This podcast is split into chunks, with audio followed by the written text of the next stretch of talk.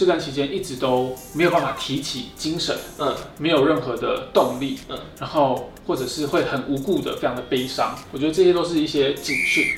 我追求的是一个比起快乐，我更想要平静。哇，好难哦。嗯，但它可以切换成你有上班跟下班时间。对对，不要像是这样。所以我现在就觉得观看有点危险。所以。在影片开始前，请帮我检查是否已经按下了右下方的红色订阅按钮，并且开启小铃铛。正片即将开始喽！你真正想要做的事情，你绝对不会没有时间做。之前你在频道有分享到一个是帕金森定律嘛？嗯、那是什么？帕金森定律就是说，我有点忘记了。它的定义是。你的工作会永远膨胀到你需要完成的时间内，所以如果你两个礼拜之后需要完成一个一个论文，嗯，你就会花两个礼拜完成这个论文。但相对，如果你今天明天就要完成这个论文的话，你就会集中就是这一天就把它写完这样子。可是因为你看有这么多不同的身份呐，然后可能时间上也要调配有限，可是那心理上呢，会不会有时候其实有时候压力很大？YouTube 来说，你算是老前辈，嗯，蛮蛮老的。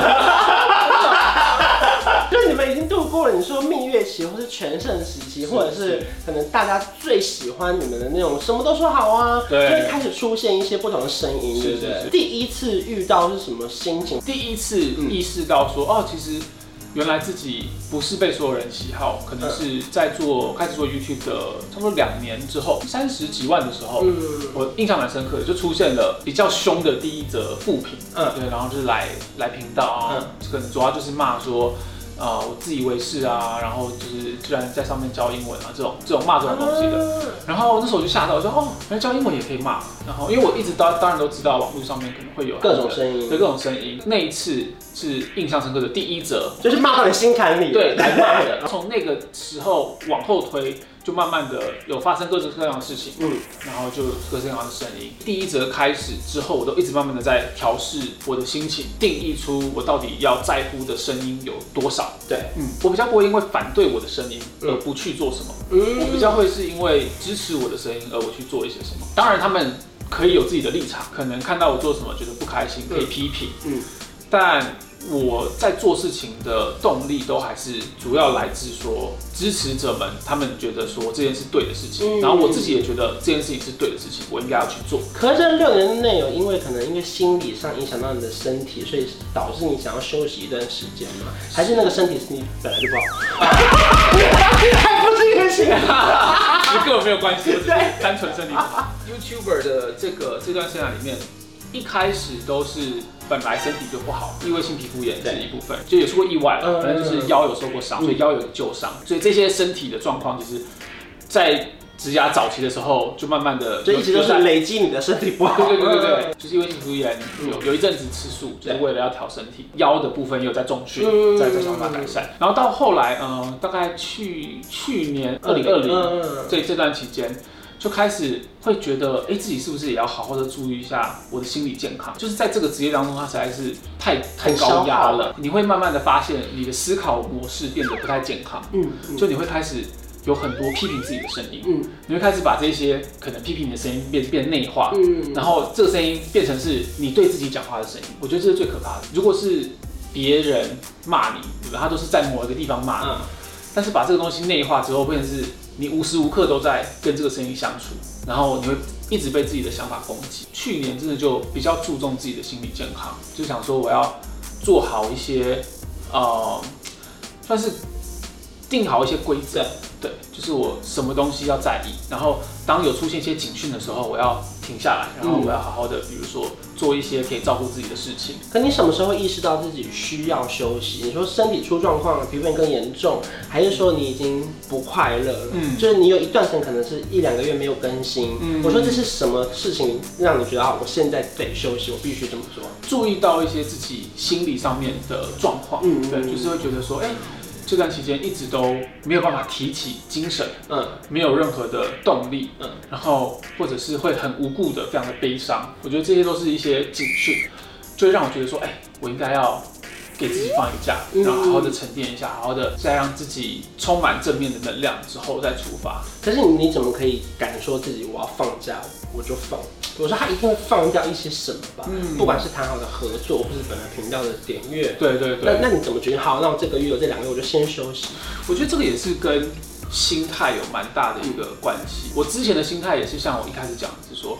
我只要没有在工作，就是觉得焦虑。我们刚出来就是不敢停下来。对，我只要醒着，我就是这样，因为都大家都是工作狂嘛。对吧，我觉得相信某种程度可以做到这个这一行这一行，对，然后走到这么前面，一定都是非常自律，然后对于工作很着迷的人，有自己的要求。对，然后对自我要求很高。到现在我就调整了一个心态，是我在想说，就是我到底在追求的是什么？嗯嗯，我觉得这个还蛮重要的。就是以前当然工作可能是为了追求数字，对，可是为了追求流量，对，或者甚至是追求收入，对。但我现在的心态比较是转换成是，我追求的是一个比起快乐，我更想要平静。哇，好难哦。嗯。然后我比起追求金钱，嗯，我更想要追求的是我在生活当中充满了成就感。我现在其实有更多的时间是专门去拨给。我真的喜欢做的事情，我也没有要拍成影片，对，然后我也不会通过这个赚钱，嗯，但是我是喜欢做这件事情，这一段时间也视为是我人生很重要的一个。你说真的很私人的领域的这种，对对对对，例如哪一种？你说包含做瑜伽吗？做瑜伽是。抠脚皮，也也有边做瑜伽边抠，但是我不能拍从后面抠，超难的动作，哇，那这很高级耶，就你有一块。是你自己的小领域。我最近有读到一个我印象很深刻，然后非常非常认同的一句话，嗯、对我更是要一直提醒自己的，就是你不应该说你对你的工作充满热情。哇，这句话很重哎。好，他有第二句，他还有第二句。OK，第二句是说你应该说的是你对你的人生充满热情啊，嗯、因为你的人生不只有工作，嗯，你人生还有。工作以外的家人，对，因为工作以外的其他的人际关系，嗯、你有你跟自己的关系，嗯、还有你自己真正喜欢做的工作以外的事情。嗯、看到这句话之后，真的有很大的一个体悟是说，哦，我过去的这个可能三四年，从频道创立开始，从创业开始，嗯、一直以来都是几乎没有休息的，然后不断不断的在想要去征求一些就是呃功利主义式的这些成就，别人眼中觉得你会成功的那些目标，嗯，到头来会觉得现在回回去看。会想，呃，只对工作热情这件事情，好像不是一个误区，不不应该是只有这样做，因为这样子会让我忽略了很多我人生其他应该要注意的地方。所以我现在真的是比较有有平衡好，所以我现在不工作的时候，我会还蛮自在的。就它可以切换成你有上班跟下班时间，对对，不要像是这样，就不会像以前可能无时无刻都像是在上班。对。所以我现在就觉得工作有点危险，所以，关键他就住在自己的工作室，就是跟我之前一模一样。对。然后也是就自己出来创业，然后也是辞辞掉原本的一个很稳定的工作，然后踏入一个非常高风险的领域，然后还要付付薪水，对，然后有一些经济压力。对。我觉得你的那个路线跟我有点像。我那我两个月后即将开英文补习班，抄袭啊！第一个。可是我就很想跟大家分享一个心态是，我觉得每次在聊这种题目的时候，就会有一些人他会觉得说，哦，那是因为你现在看起来很成功，你才会现在可以这么想。可是我觉得其实最重要的是，很多时候是你必须要先这么想，才可以达到你想的状态。我为什么我现在可以比较轻松一些？嗯、一部分当然是我不用担心说我我吃我吃我会饿死的，我这个完全不用担心。这个比较像是每一个阶段会有不同的课题。嗯、像之前我有上一个访问，主持人他就问我说。有没有一件事情是你希望可以跟过去自己讲的？给他一课，嗯，给他一个建议这样子。然后原本主持人他说他以为我会讲，就是可能跟工作相关的事情啊什么之类的。我那时候的答案是，我希望可以跟以前的自己讲说，可以赶快买虚拟货币，然后然后然后在二零就是在高点的时候卖掉。我跟你讲高点是哪里？然后我会我会有这个答案的原因，是因为我觉得这个是唯一一个可以跟过去的自己讲，然后他可以直接执行的事情，因为他不需要经历一段体会，对，他不需要经历之后，然后哦发现是这样。古人不是都说要怎么收获先怎么栽吗？嗯、这就是栽的过程呢。对对。可是因为我自己意识到，好像没有以前那么轻松或快乐的时候，是以前我每天起床我会很兴奋，可是我要来看留言，大家觉得我好笑，或者觉得很有成就感。嗯、可是我到某一刻发现，我只担心我今天不要被骂就好了。就你们都不要觉得我好笑，你们都不要觉得我很棒，你们不要骂我就好了。你懂？你那个心情是某一刻你突然觉得真的好可怕哦。以前在当记者的时候，看到有些 YouTuber 被骂，我们还会跟着别人骂说啊，他就活该啊，他其他做那种事情。可是到现在某一刻就觉得，天哪，这样也要被骂？嗯，哪天我会不会我怎么了？嗯，你有经历过这种时刻吗？一直都是啊，一直都是。到现在还是吗？还是啊，就是随便讲什么都有可能会上新闻，要被无限的放大检视，嗯、然后你做什么也被骂，不做什么也被骂。定义自己到底眼光放在哪里还蛮重要就是你在乎重要的声音，然后跟你去做你觉得对的事情。别人要怎么曲解你，或者是要怎么抹黑你，我觉得那就是他们的事情。因为有一段时间我们以前公司很爱写你，就是。不是我，不是我，我还记得后来还有发一支影片，他说这是禁止媒体转发。我们公司还会在内部贴公告说阿弟这支不能写了。真的假的？对，他们说这支有规定不能被写，写了会被。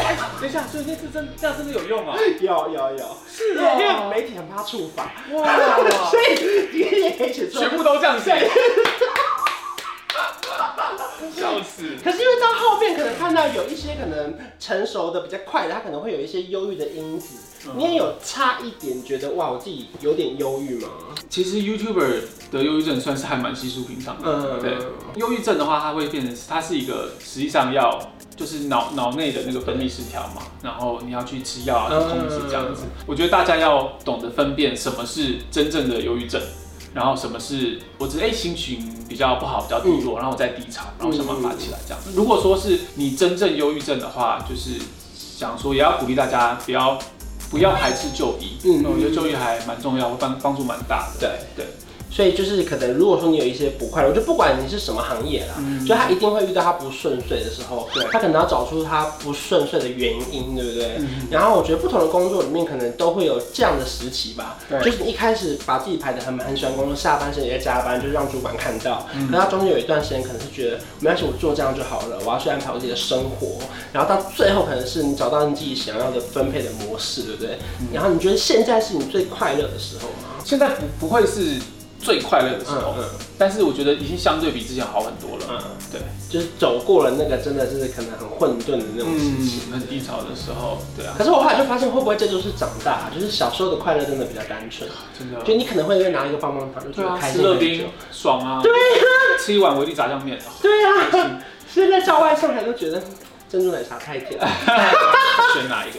我觉得小时候的。